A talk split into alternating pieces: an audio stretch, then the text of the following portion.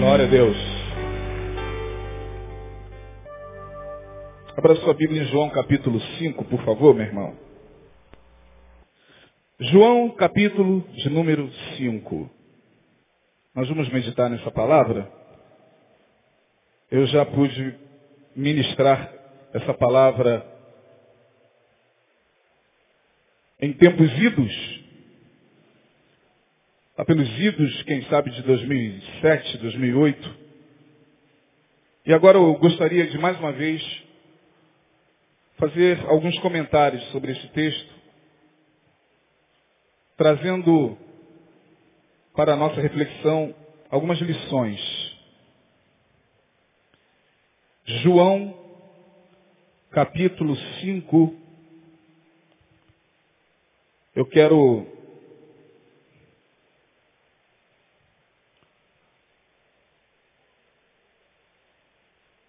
ler com vocês esse texto que diz o seguinte, todos abriram em João 5. Diz assim, depois disso, havia uma festa entre os judeus. Havia uma festa entre os judeus. E Jesus subiu a Jerusalém. Em alguns textos, em algumas traduções, diz assim, e Jesus subiu para assistir a essa festa. Quantos tem essa tradução aí? Levante a mão. Subiu para assistir. O verbo assistir está na Bíblia de quem aí? Levante a mão. Algumas poucas traduções, né? Ora, em Jerusalém há, próximo à porta das ovelhas, um tanque chamado em hebreu Betesda, o qual tem cinco alpendres, ou cinco pavilhões. Nestes jazia grande multidão de enfermos, cegos, coxos e paralíticos, esperando o movimento das águas. Porquanto um anjo descia em certo tempo ao tanque e agitava a água, e o primeiro que ali descia, depois do movimento da água, sarava de qualquer enfermidade que tivesse. E estava ali um homem que havia 38 anos, jazia enfermo. E Jesus, vendo este deitado e sabendo que neste estado estava havia muito tempo, disse-lhe, queres ficar são? O enfermo respondeu-lhe, Senhor, não tenho homem algum que quando a água é agitada me coloque no tanque. Ah, mas enquanto eu vou, desce outro antes de mim. E Jesus disse-lhe, levanta, toma a tua cama e anda. Logo aquele homem ficou são e tomou a sua cama e partiu. E aquele dia era sábado. Amém, irmãos? Muito bem. Como o texto está nos dizendo aqui, era um sábado festivo, um sábado diferente, porque a palavra diz que havia uma festa em Jerusalém. Ora, os sábados já eram dias sagrados, comumente pelos judeus, porque no sábado não se fazia atividade alguma. O sábado é um dia até hoje santo para o judeu. Pois esse ventinho tá. Eu não sei se está vindo de lá, não sei se está vindo de lá. Mas tem um vento contrário. O sábado já era comumente separado na semana para que o judeu nele não fizesse obra alguma, não fizesse absolutamente nada, o judeu não trabalhava, o judeu não movia uma palha, o judeu não, não, não, não arrumava casa, o judeu não levantava um banco para limpar o que quer que fosse, porque qualquer tipo de atividade desenvolvida no sábado pelo judeu era considerada pecado. O judeu sempre teve o sábado como santo. Era o sétimo dia que, pela lei de Moisés, separava-se para prestar culto. Era o dia sagrado dos judeus. Aliás, as três maiores religiões do mundo possuem seus dias sacralizados, sagrados. Para o judaísmo, o dia santo é o sábado. Para o muçulmano, o dia santo é a sexta-feira. Para os cristãos, o dia santo é o é o domingo. Sendo que todos os dias são santos, né? Este é o dia que fez o Senhor, alegremos e regozijemos-nos nele. Mas isso aí é uma questão de, de religião, de dogma religioso. Não nos vem ao caso. Mas o texto está dizendo que além de ser um dia santo, havia uma festa em Jerusalém. Então, o sábado estava agitado em Jerusalém. Muito cedo, as pessoas já estavam é, é, se acotovelando pelas ruas de Jerusalém. O templo já estava lotado cedo da manhã, porque uma festa estava sendo comemorada ali. Não sabemos exatamente que festa era esta. Não há registro histórico acerca de que festa pudesse ser. Uns falam sobre o ano novo, poderia ser o ano novo judaico, chamado Rosh Hashanah. É o considerado o dia 31 de dezembro para o judeu. No caso, o ano novo, Rosh Hashanah, era o ano novo judaico. Alguns entendiam ou entendem, alguns historiadores, que esta festa era o Rosh Hashanah, o ano novo judaico, mas não temos certeza. A Bíblia não nos dá informações acerca desta festa. Outros acham que este dia aqui era o Yom Kippur, o chamado dia da purificação, instituído lá na época do retorno ao exílio judaico. Lá em Esdras, quando Esdras, o escriba, instituiu o chamado Yom Kippur. Yom, dia, Kippur, purificação, dia da purificação. Bom, sendo o Yom Kippur, sendo o ano novo, Rosh Hashanah, sabe-se que era uma festa. E Jesus estava lá. Como todo bom judeu, Jesus foi participar da festa. Aliás, ao contrário do que muita gente possa imaginar, Jesus era um homem muito festivo. A gente tem uma ideia muito tacanha da figura de Jesus, da figura do homem chamado Jesus. A gente acha que Jesus era aquele homem que andava durante o dia pregando e à noite se recolhia, me deixa aqui quietinho, que eu estarei orando para que amanhã eu possa iniciar de novo a minha evangelização. Não, Jesus gostava de estar em ambientes festivos, gostava de jantares. Quando você lê os evangelhos, você vê que Jesus não dispensava uma festa. Mestre, vai ter uma festinha hoje lá em casa, o senhor vai? Vou. Boca livre, boca livre, estou dentro. E Jesus não só ia, mas levava os discípulos com ele. Posso levar uma galerinha? Pode, não tem problema. Foi assim na casa de Simão, no jantar na casa de Simão. Foi assim em vários outros ambientes onde Jesus se fazia presente como qualquer bom judeu civilizado, que participava da sua cultura, que estava inserido no seu tempo, que estava inserido no seu contexto cultural. Jesus também estava presente aqui nessa festa. O verso de número 1 diz claramente, ele foi a Jerusalém para assistir à festa. Sendo que, se por um lado a cidade estava muito agitada em função dessa festa, a poucos metros dali, uma outra agitação acontecia. Esta, diferente desta, estava acontecendo ao, no entorno do chamado tanque de Betesda.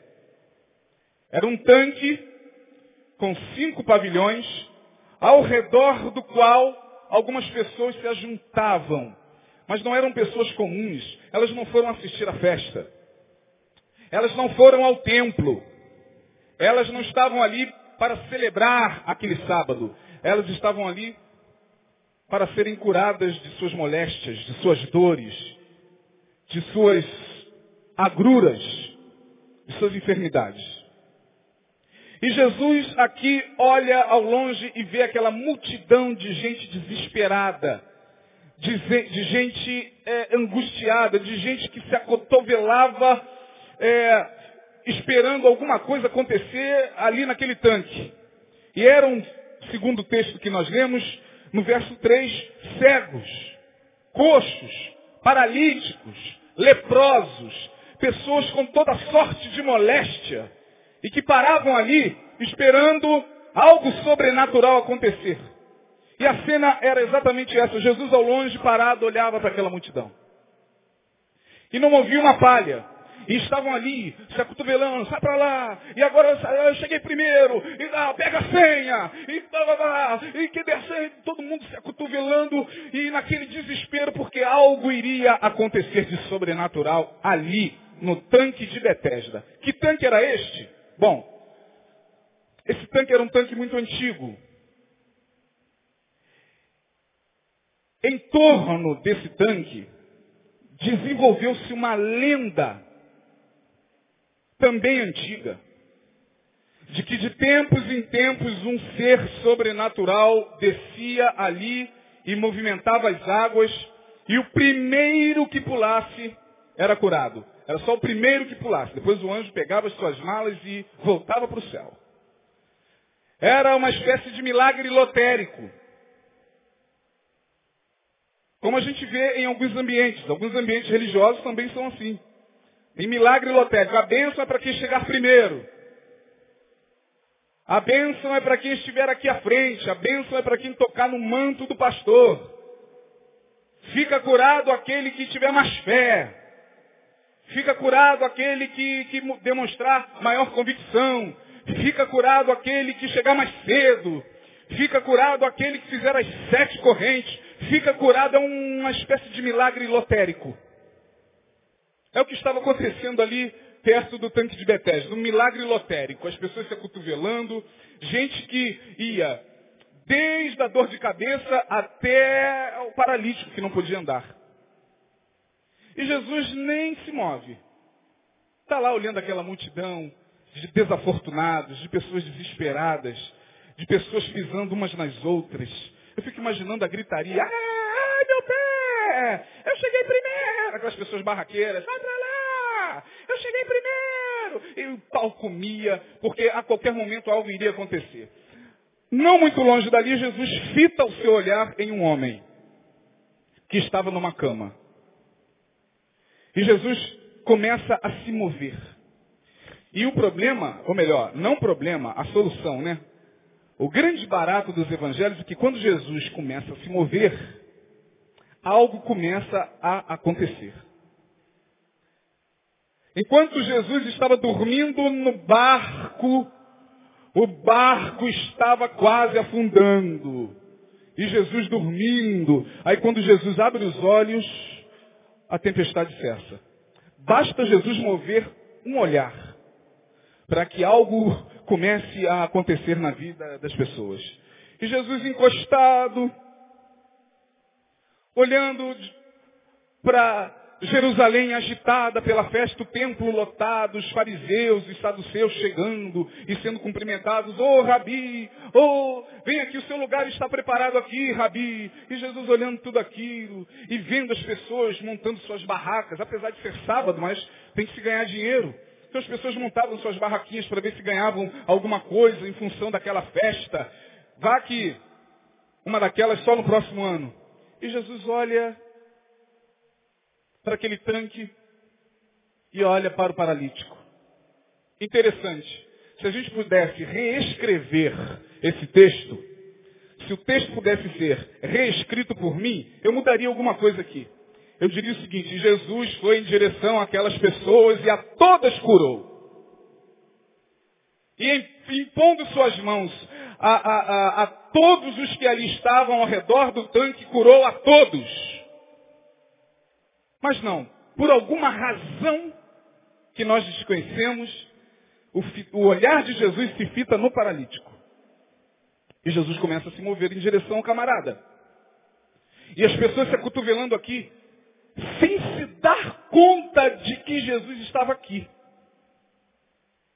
As pessoas desesperadas pelo milagre, muitas vezes não se dão conta de que Jesus está ao seu lado. Porque o desespero pelo milagre cega os sentidos espirituais a tal ponto que a gente se esquece que Jesus está aqui, quem sabe, atrás da gente. E a gente está tão desesperado pelo milagre, e a gente está tão é, é, cego pelo milagre, que Jesus às vezes está aqui. Basta a gente olhar, oh Jesus! E as pessoas aqui saem para lá, eu vou pular primeiro, eu cheguei primeiro, Jesus aqui, pertinho delas. o curador por excelência. O Senhor que curava todas as enfermidades ali pertinho deles. Vendo aquele desespero inútil. Inútil. Primeiro porque Jesus nunca jogou milagre avanço. Sabe essa coisa do avanço? Ó, quem pegar primeiro vai ser abençoado. Ei, todo mundo. Eu me lembro que quando eu era garoto, já nascido e criado na igreja evangélica, mas com aquelas proibições muito comuns de que não pode isso, não pode aquilo, não pode aquilo e tal. Quando chegava no dia 27 de setembro, eu tinha uma vontade enorme de pegar doces de Cosme e Damião. E minha mãe, coitada, dentro daquela cultura evangélica que lhe, é, lhe foi própria, e eu não estou aqui criticando, eu só estou falando que ela aprendeu daquele jeito, ela dizia, não pegue doce de Cosme e Damião, senão você, sua barriga vai inchar, você não vai dormir, e a coisa do diabo e tal, a gente ficava apavorado. Mas e a tentação? E aí, quando eu tinha oportunidade, eu quebrava a regra. E eu chegava e falava, oh, não quero saber. Minha barriga inchar, está inchada. E tal, eu corria. Eu nunca dei sorte. Eu acho que Cosme e Damião nunca, foi, nunca foram com a minha cara. Porque eu só pegava bala e saía com o joelho todo ralado. Todo é mais ou menos assim como no tanque de Bethesda. Todo mundo ficava ali na porta do camarada, e o camarada jogava assim o danço. Quantos são dessa época aí? Pois é, jogava o doce e as pessoas se acotovelavam. Hoje não, hoje a coisa está mais sofisticada. Eles param no sinal de carro, chama a criançada, pega os doces que estão ali no carro, dão na mão de cada um. Na minha época não, na minha época era, era lotérico mesmo. Eles jogavam aqueles sacos enormes, eram sacos generosos, que não se vê mais hoje. Eram sacos enormes, aquilo ali me deixava tão tentado. Falei, meu Deus do céu, eu tenho que pegar um saco desse. E eu só me dava mal, porque eu só pegava bala, pisão na mão e joelho ralado. E era mais ou menos o que estava acontecendo ali no tanque de Bethesda. Agora, uma curiosidade, irmãos, que eu gostaria de compartilhar com vocês. Esse tanque de Bethesda, algumas pessoas não compreendem e não sabem que essa história de que um anjo chegava ali e movia as águas, nada mais era do que uma lenda.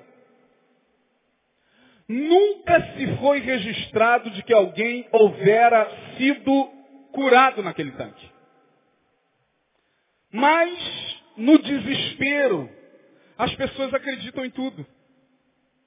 Querendo se ver livre da sua enfermidade, as pessoas não querem nem saber. Tem gente que não está nem aí para o ambiente. Elas querem ser curadas. Seja numa igreja evangélica, seja num centro de macumba. Não importa, eu quero ficar curado do meu mal.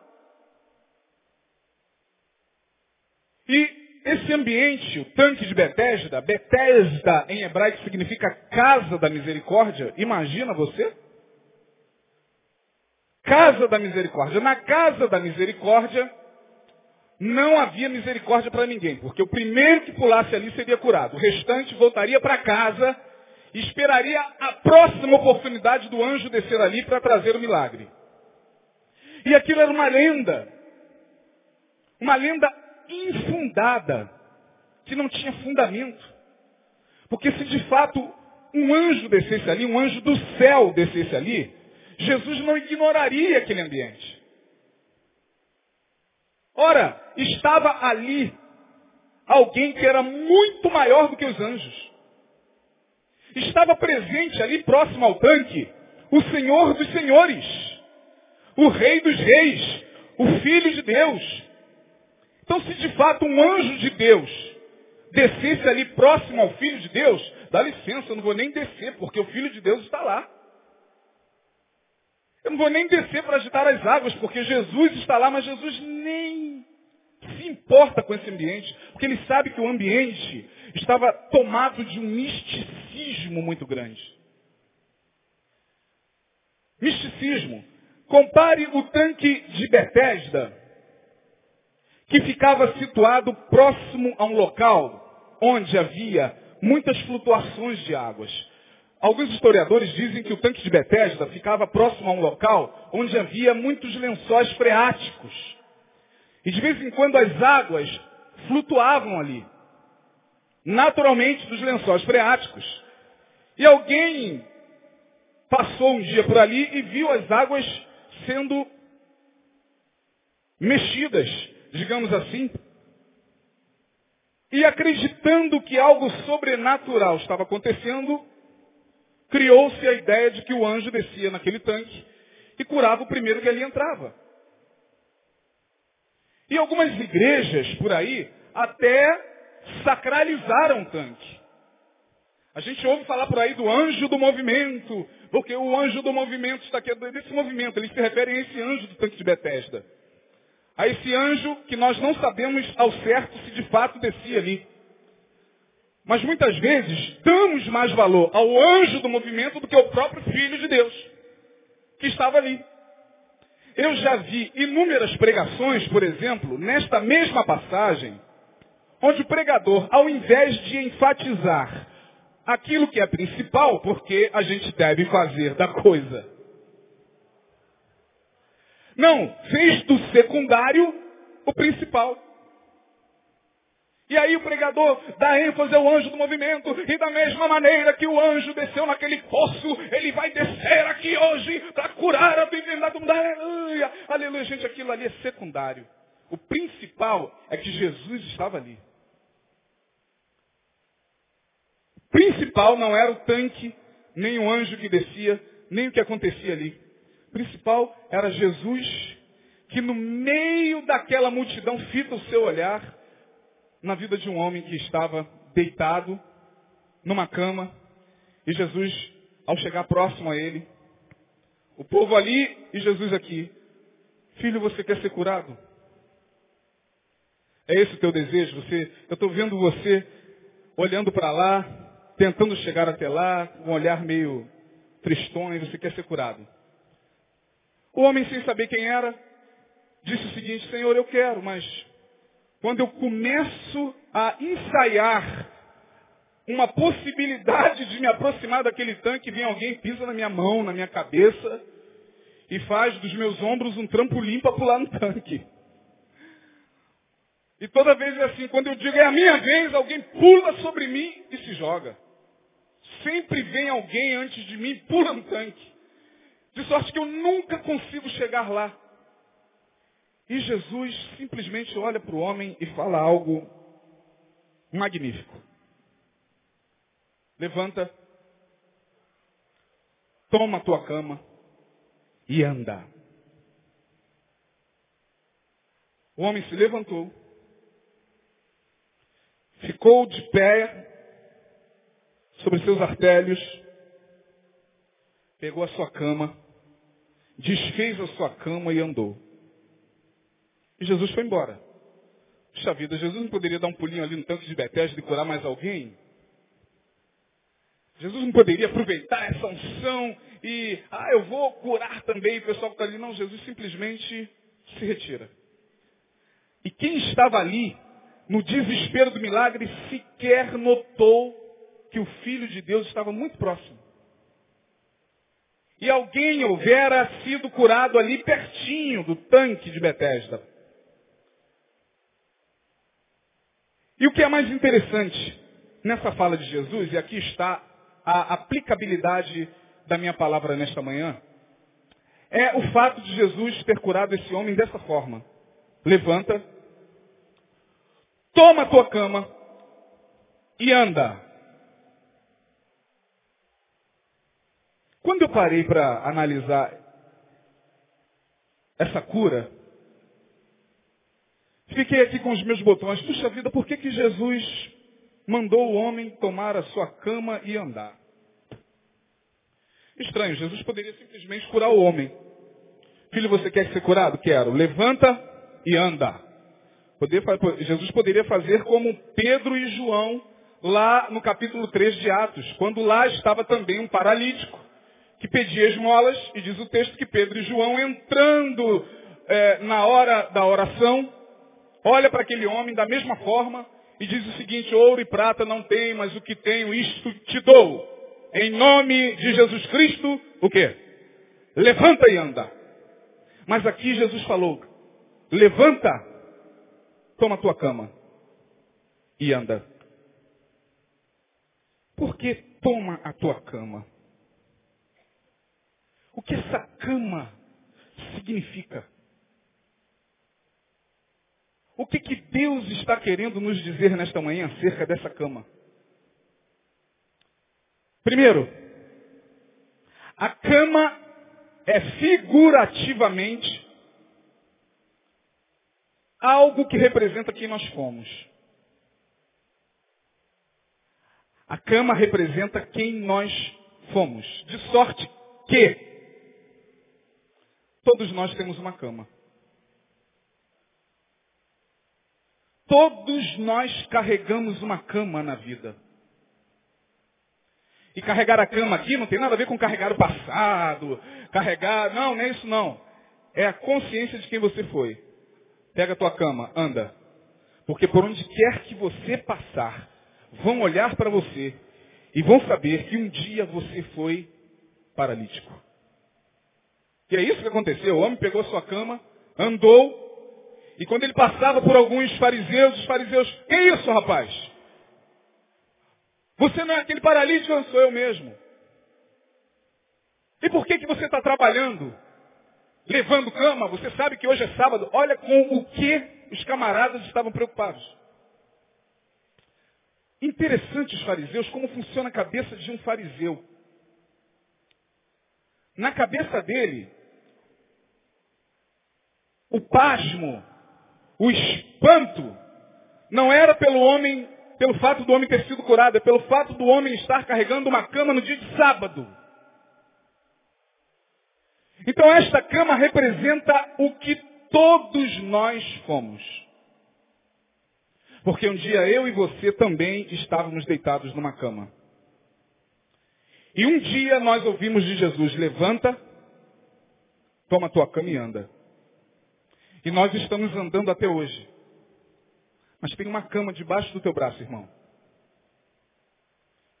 E quando eu falo isso, eu quero chamar a tua e a nossa atenção para algumas coisas muito importantes que precisam ser analisadas e refletidas no nosso meio.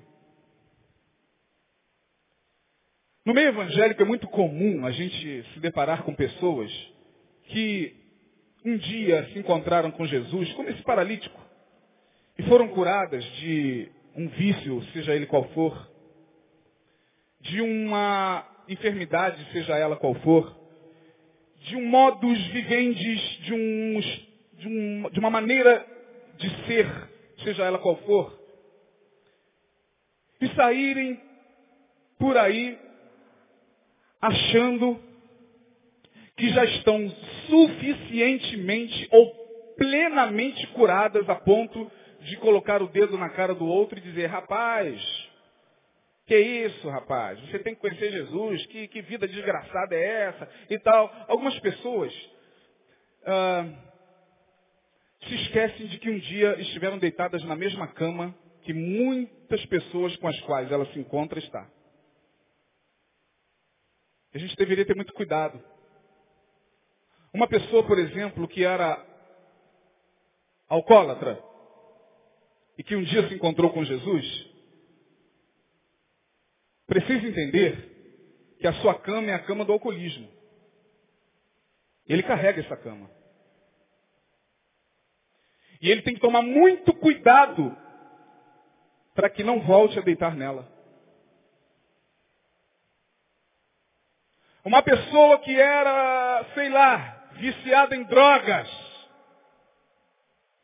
e que um dia se encontrou com Jesus e ouviu de Jesus, levanta, toma tua cama anda, precisa tomar muito cuidado.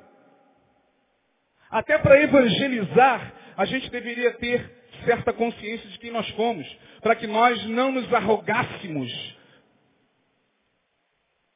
como pessoas que hoje não se sentem mais tentadas por aquilo que um dia foram.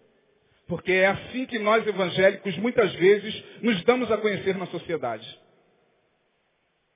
É assim que muita gente se converte, eu não sei se se converte ou se convence, acaba por transmitir a mensagem de Cristo. Camarada que era alcoólatra, agora vai falar de Jesus e ele chega a um alcoólatra e diz o seguinte, rapaz, é isso, é coisa do diabo, isso é isso, isso é aquilo. Começa a falar como se um dia ele não tivesse ali, na mesma condição daquela pessoa. E sabe o que eu vejo? Olha aqui para mim. E sabe o que eu vejo todo dia? São pessoas voltando a deitar na mesma cama da qual um dia elas levantaram. Elas levantaram. É aquele que, rapaz, porque você tem que, que deixar Jesus entrar no seu coração para te libertar dessa bebida. Você, bababá, babá. Depois essas pessoas dão uma recaída e voltam a beber compulsivamente. E aí alguém vai dizer, não, então Jesus não libertou. Não libertou. Por que não? E a pergunta que eu faço a vocês, eu queria que vocês me dessem uma resposta, é a seguinte, o que debaixo desta existência é definitivo? Respondam-me. A não ser a nossa salvação, da qual temos certeza que é definitiva. Porque a obra de Jesus, uma vez feita na cruz do Calvário, foi definitiva. Agora aqui, na existência, diz para mim, o que, que é definitivo, irmão? Diz para mim que você, que era viciado em qualquer coisa que você até então, ou na qual até então você estava preso no passado, diz que isso não é uma tentação para você hoje. Ah, pastor, eu fumava e quando Jesus entrou na minha vida, o vício saiu instantaneamente. Eu também. Fumava desde os 12 anos. Comecei a fumar com 12 anos. Fui até os 18, foi quando eu retornei para Jesus e nunca mais coloquei um cigarro na boca. Agora pergunte se eu não já sonhei fumando duas carteiras inteiras.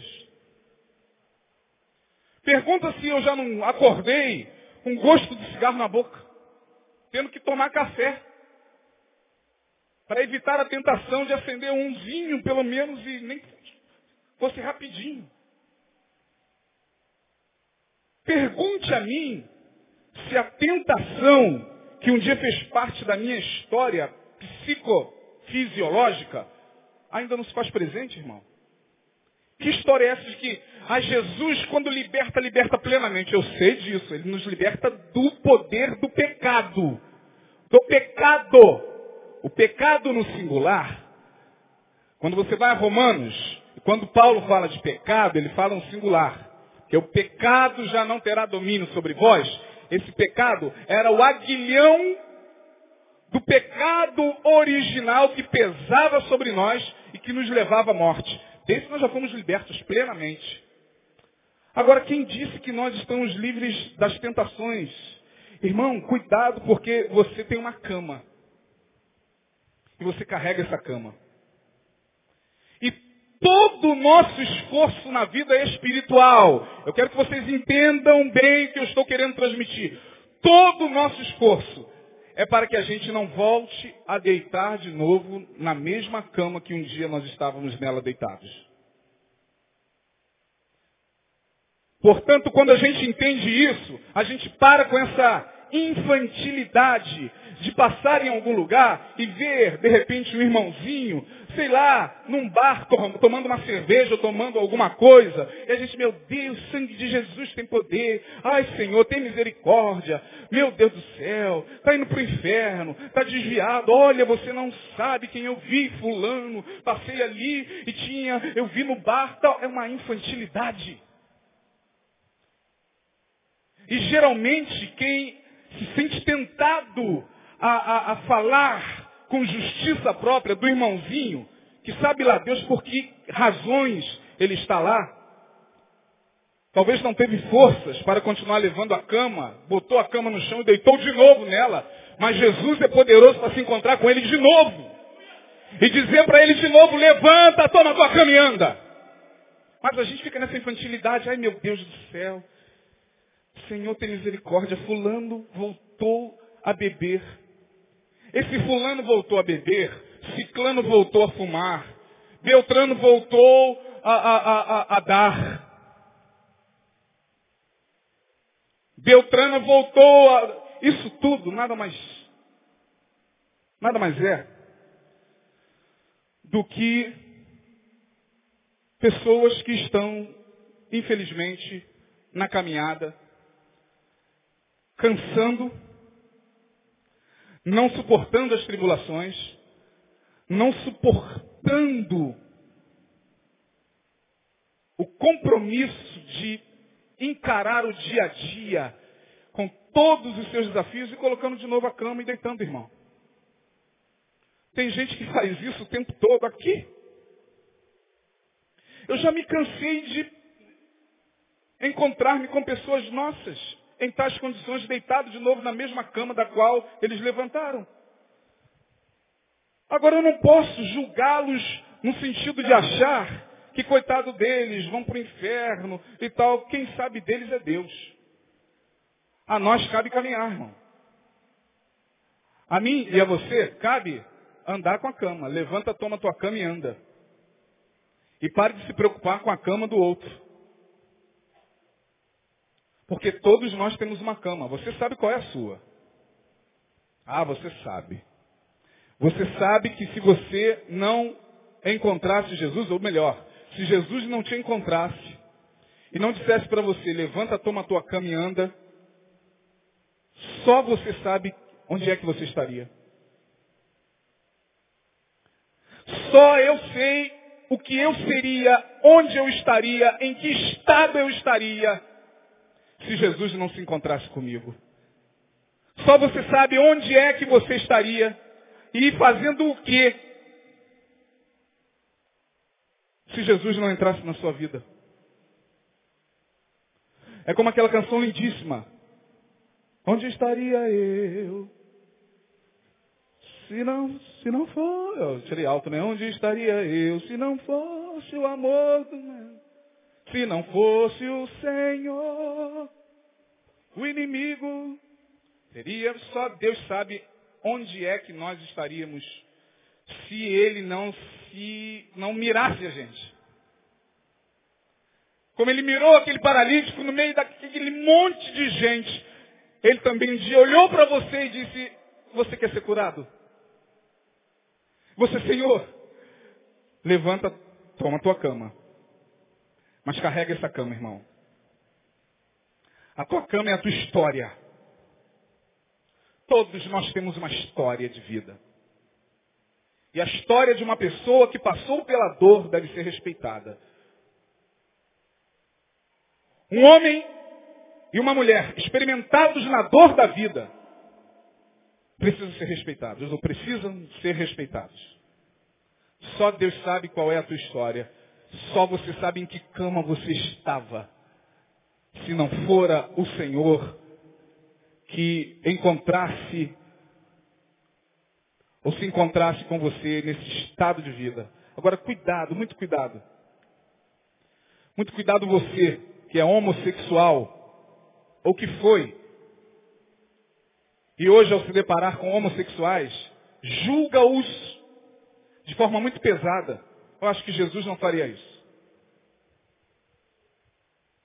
Muito, muito cuidado você que, que foi alcoólatra e que hoje julga de forma muito cruel os que bebem. Eu acho que Jesus não faria isso. Muito cuidado você que um dia foi usuário de drogas e hoje está na presença de Deus. Louvado seja o nome do Senhor ao se deparar com alguém que usa drogas. Fale do amor de Deus para eles. Diga que Jesus é poderoso para levantá-los dessa cama. Mas cuidado para que você não os julgue como se você fosse alguém que nunca mais viesse a praticar as mesmas coisas, porque a gente não sabe do dia de amanhã. Todos os dias, todos os dias, são novos para cada um de nós. Por isso que Jesus falou, basta cada dia o quê? Basta cada dia o seu mal. eu me deparo com alguns testemunhos que eu confesso que eu fico com o pé muito atrás. Esses testemunhos televisivos daquelas pessoas que um dia eu e você conhecemos, até mesmo no meio artístico. E que hoje a primeira oportunidade que tem na televisão é de apontar o dedo e falar das pessoas. E de julgar as pessoas eu fico imaginando, meu Deus, ela veio de lá. Ela sequer se dá conta de que ela carrega uma cama. E que por um, um, por um descuido qualquer, na vida espiritual, ela pode voltar a deitar nessa cama. Como muitos fazem. Vocês sabem do que eu estou falando. Vocês sabem do que eu estou falando. A caminhada é uma caminhada muito longa. E ninguém pode bater no peito e falar nunca mais, o nunca mais não existe. O que, é o nunca mais? A gente não sabe o que, vai acontecer daqui a cinco minutos com a gente. Um dos homens mais sublimes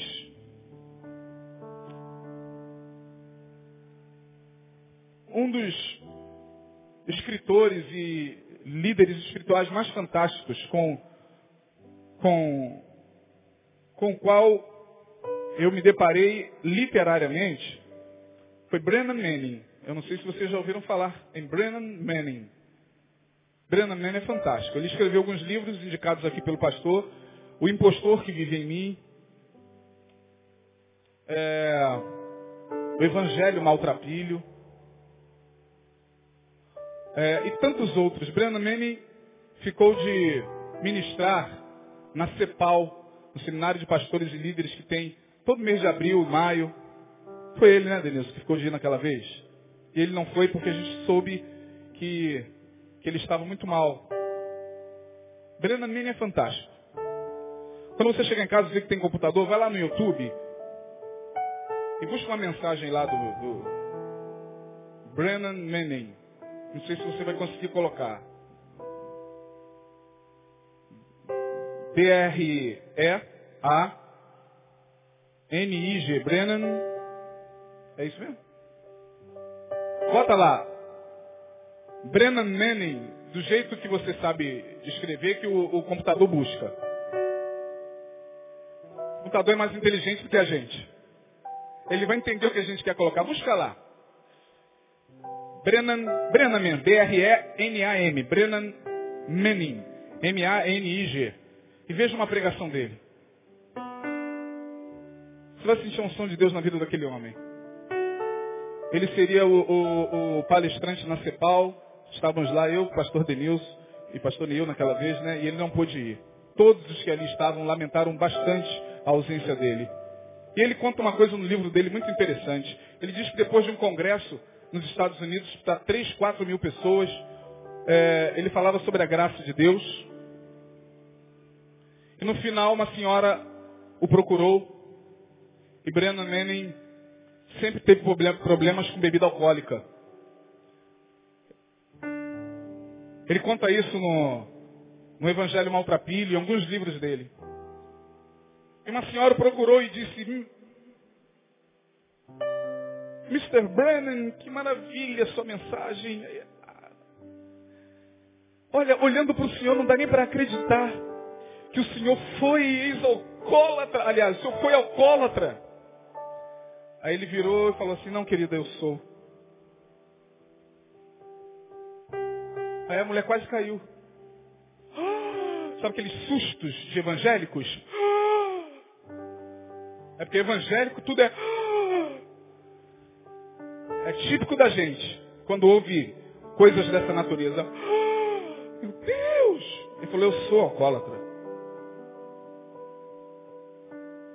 E pela misericórdia de Deus, Deus me usa como a senhora viu hoje nesse congresso.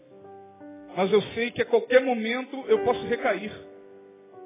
Por isso que eu estou nos pés do Senhor constantemente, porque eu sei que o álcool ainda é uma tentação para mim.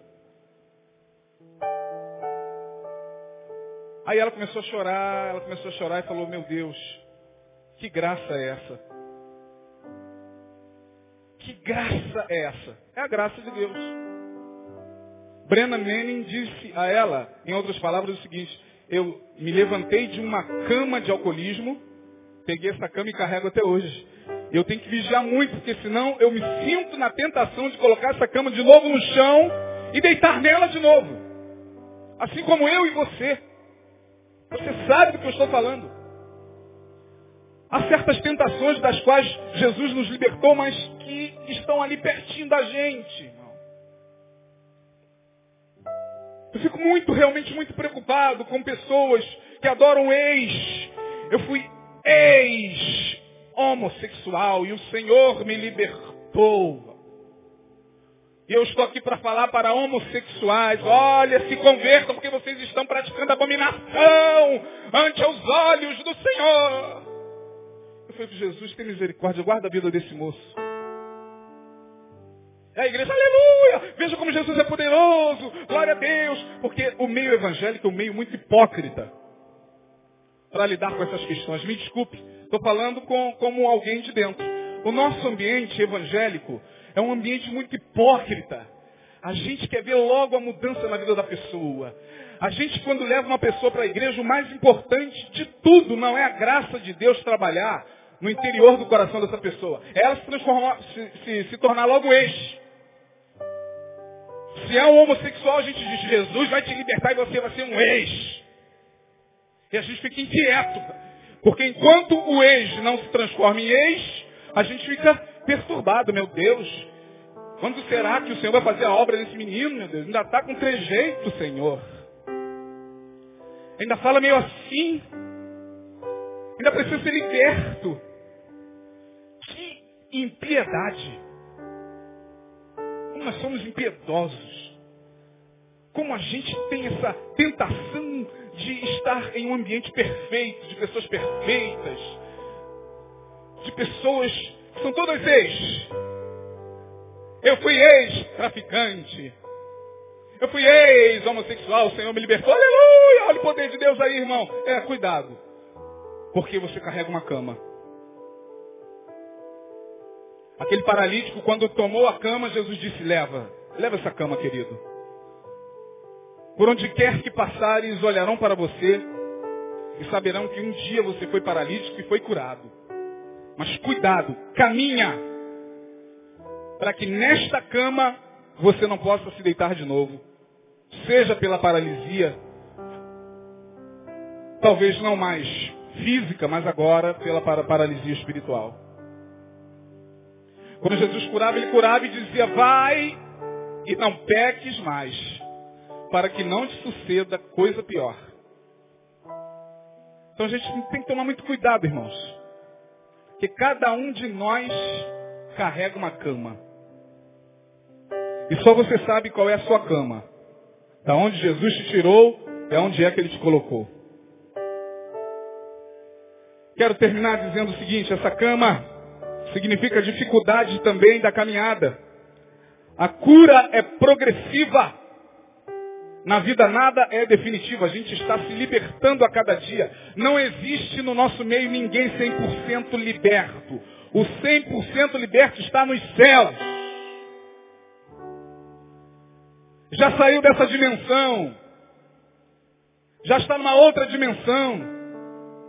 Ninguém pode bater no peito e dizer, eu sou 100% liberto. Não é, você é um mentiroso. É o impostor, segundo Brennan Manning, que existe em você que está tentando te convencer disso. Mas no fundo, você sabe que há coisas em você das quais você precisa se libertar. A cama é essa dificuldade, que caminhar com uma cama não é fácil. Então a cama também representa essa dificuldade na caminhada. É difícil caminhar na vida espiritual. Não é tão fácil assim, irmãos. Não é um mar de rosas. Não é aceitar Jesus vir aqui à frente, aleluia, levante a sua mão, entre naquela portinha, dê o seu nome, mergulhe no tanque, pegue o seu cartão de membro, que agora você está 100%. Não, não é assim, irmão. Não, não é assim. Me desculpe. Não, não é assim. Se fosse assim, nós já teríamos sido arrebatados. Se fosse só esse processo de se levantar do banco, vir à frente, levantar as mãos, ir para o discipulado, mergulhar no tanque do batismo e achar que agora é, tudo se fez novo e eu, eu sou ex tudo e eu não, não me sinto tentado mais em nada porque as coisas velhas passaram e tudo se fez. Se fosse assim, a gente estava bem. Se fosse assim, você não precisaria nem mais vir aqui. Se fosse assim, a gente não precisaria mais de ministrações. Se fosse assim, Jesus não precisaria falar mais nada com a gente. Nós já estamos 100% libertos. O que, que Jesus precisa fazer na tua vida? Vai para casa, irmão. Vai viver a sua vida agora conforme você quiser, porque você já está 100% liberto. Eu não estou. Por isso que eu preciso estar nos pés dele constantemente. Não existe ninguém 100% liberto. A cura é progressiva. Conheçamos e prossigamos em conhecer ao Senhor. Conheçamos e prossigamos em conhecer ao Senhor. Paulo escrevendo aos Romanos capítulo 12, você conhece muito bem esse texto.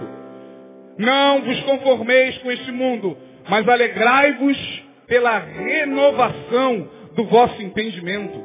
A luz do justo, diz Provérbios, é como a luz da aurora, que vai brilhando, brilhando, brilhando até se tornar dia perfeito. Esse dia perfeito vai ser lá. Por enquanto a gente está em busca disso. Estamos nos libertando. Eu gostei dessa fala do Breno Manning. Quando ele disse, eu sou alcoólatra. Ah, então Jesus não libertou, não. Jesus libertou. Você está me vendo com alguma garrafa de álcool aqui, irmão? Não, Jesus me libertou. Eu só não posso me esquecer de quem eu fui. Ah, então você é ex. Pode ser. Mas esse ex nos dá aquela ideia de que estamos plenamente libertos de tudo. E aí a gente se depara com dezenas e dezenas de irmãozinhos nossos fazendo as mesmas coisas que faziam lá atrás. Praticando os mesmos pecados, caindo nas mesmas tentações. A gente, meu Deus, então ele não foi liberto. Será que não? O camarada está há 20 anos na igreja não foi liberto, meu Deus.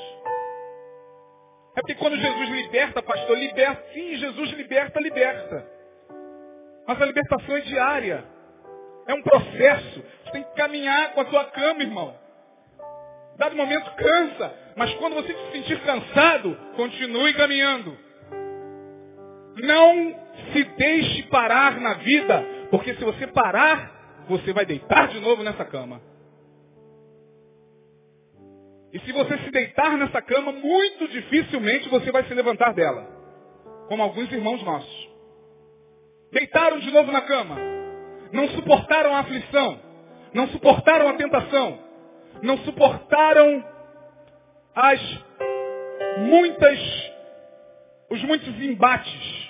E aí, sabe de uma coisa? Eu vou, eu vou é, deitar na cama de novo. E estão por aí são merecedores da misericórdia de Deus. Afinal de contas, se existe algum Betesda, alguma casa de misericórdia, essa casa de misericórdia deveria ser esse ambiente aqui. Então, querido, quero encerrar a minha palavra dizendo o seguinte para você. Na vida, não devemos parar nunca. A vida é curta e dinâmica. Temos que aproveitá-la ao máximo. Portanto, temos que caminhar. Caminhar sempre. Caminhar com a nossa história. É a nossa história que diz tudo. Você não precisa abrir a sua boca, a sua história diz tudo. Seu testemunho diz tudo aí fora. Quem você era, quem você é, no que você está se transformando, seu testemunho. A gente hoje não precisa gastar mais palavras, não, gente. Você não precisa, ai pastor, me dá uma oportunidade para eu dar um testemunho. Não, não, a tua história, a tua cama diz isso. De sorte que quando olham para você, dizem isso. Caramba, olha quem é essa pessoa. Olha quem é esse irmão. Olha quem é essa irmã. Olha quem ele era e olha quem ele é. Mas ainda não estamos acabados. Ainda temos muita coisa do que nos libertar. Portanto, temos que continuar caminhando. Cuidado com a tentação, irmão, ao longo desse ano de 2012. Cuidado com a tentação de voltar a deitar na cama. Quando você se sentir tentado, olhe para o alvo. Continue caminhando. Porque o nosso projeto de vida está adiante. Parar nunca. Prostrar-se nunca. Porém, temos que ter misericórdia com aqueles que estão deitando em suas camas de novo. Você sabe, você conhece alguém que voltou a se deitar na cama. Deus está dizendo, tenha misericórdia. Ore por ele. Não julgue. Deixa que dele trata o Senhor. Deixa que nele o Senhor trabalha. Você conhece alguém que voltou a se deitar na cama? Conheço, pastor. Fulano, Beltrano, Ciclano, Beltrano. Entrega nas mãos do Senhor. Caminhe você com a tua cama. Em nome de Jesus. Você entendeu isso, querido? Fique de pé, que Deus te abençoe. Vamos orar. Pai, leva-nos em paz. Ajuda-nos a caminhar com a nossa cama, Senhor.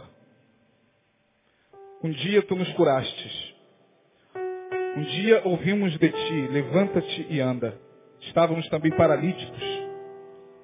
Estávamos paraplégicos existencialmente falando, emocionalmente falando, mas muitas vezes a impressão que temos é que nossas pernas estão voltando a se tornar dormentes. Muitas vezes, ó Deus, sentimos que a paraplegia está querendo nos acometer de novo. É nesta hora que nós te suplicamos, venha em nosso auxílio. Sopra sobre nós o poder do teu Espírito. Faça com que, pela fé, continuemos a marchar para nunca mais deitar-se na cama da existência, da qual tu nos libertastes. Em nome de Jesus, livra-nos da presunção, da arrogância de nos acharmos plenamente acabados. Livra-nos da tentação de olhar para nós e achar que nós somos muito melhores do que aqueles que um dia voltaram a se deitar na cama, Senhor. Tem misericórdia de nós. Quem somos nós? Quem somos nós para julgar o próximo? Quem somos nós para julgar aqueles, ó Deus, que estão prostrados?